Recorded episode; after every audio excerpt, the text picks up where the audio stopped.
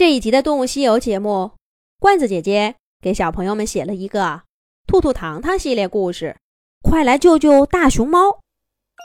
小老鼠糖糖完美的解决了荷花娃娃和大鲤鱼的矛盾，跟月宫小兔兔一块儿驾着云彩往月亮上飞，都飞出好高了，还能听到他们的欢笑声。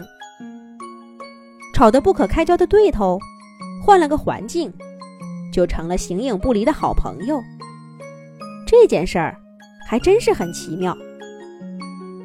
兔兔虽然不情愿，但不得不承认，这一次糖糖技高一筹，赢了一局。小老鼠糖糖听了一愣：“兔兔，你说什么呢？什么输啊赢啊的？”月宫小兔兔跺着脚，气哼哼地说：“比赛，比赛，我要比赛，看咱们俩谁帮助的动物多。这次算你赢了。”糖糖好笑的摇摇头说：“你愿意比就比吧，不过现在咱们还是先回去吃月饼吧，大家都等着你呢。你说去去就回，谁知道？”走了好几天，啊，不对，是跟人家吵了好几天呀！都中秋节啦，我的月饼。兔兔虽然做月饼打不起精神，那吃月饼可是一把好手。他听完糖糖的话，立刻脚下加速，把云彩架得呼呼生风。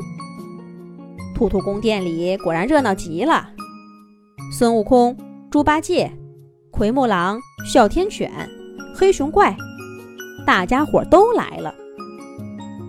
不过呢，这兔兔和糖糖，怕是注定了过不好这个中秋节了。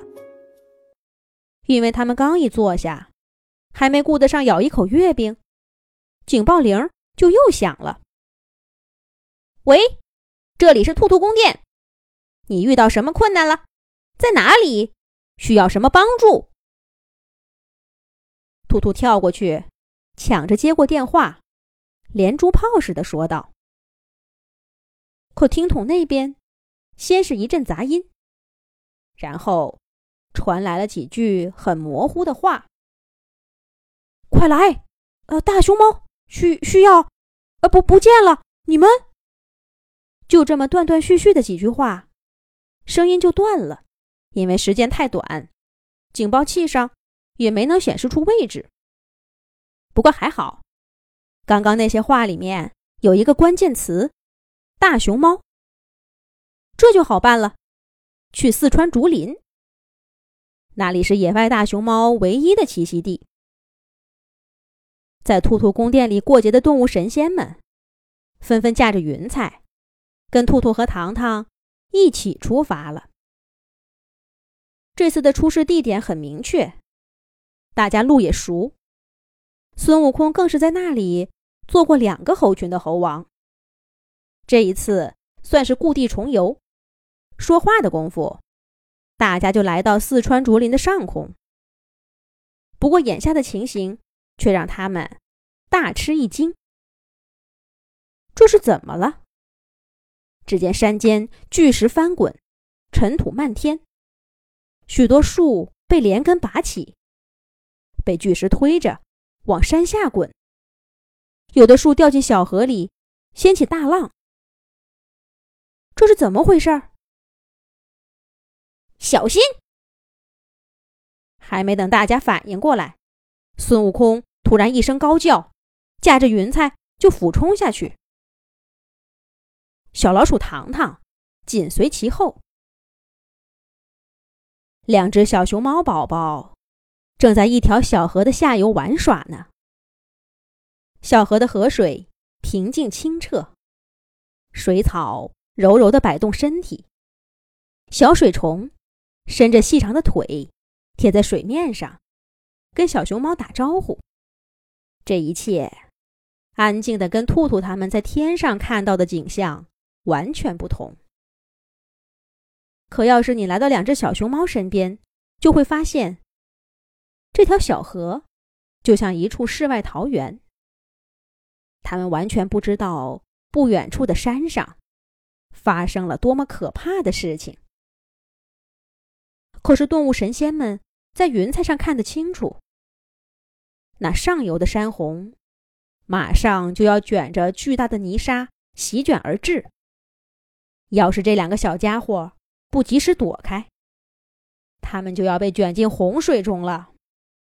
孙悟空和小老鼠糖糖跳进河里，话也顾不上说，一人抱起一只，飞快的游到岸边。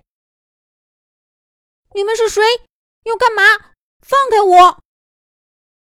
两只小熊猫宝宝吓了一跳，在他们怀里挣扎着。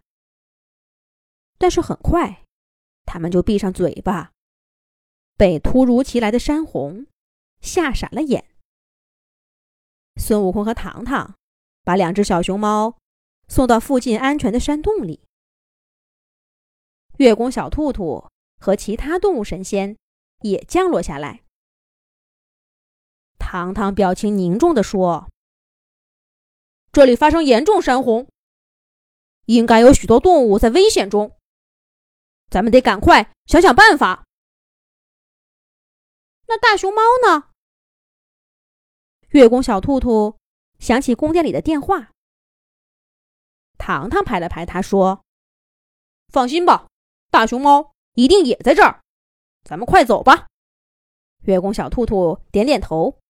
跟大家一块儿钻进了危机四伏的深山中。他们能成功的帮助动物们躲过泥石流的伤害吗？能找到求助的大熊猫吗？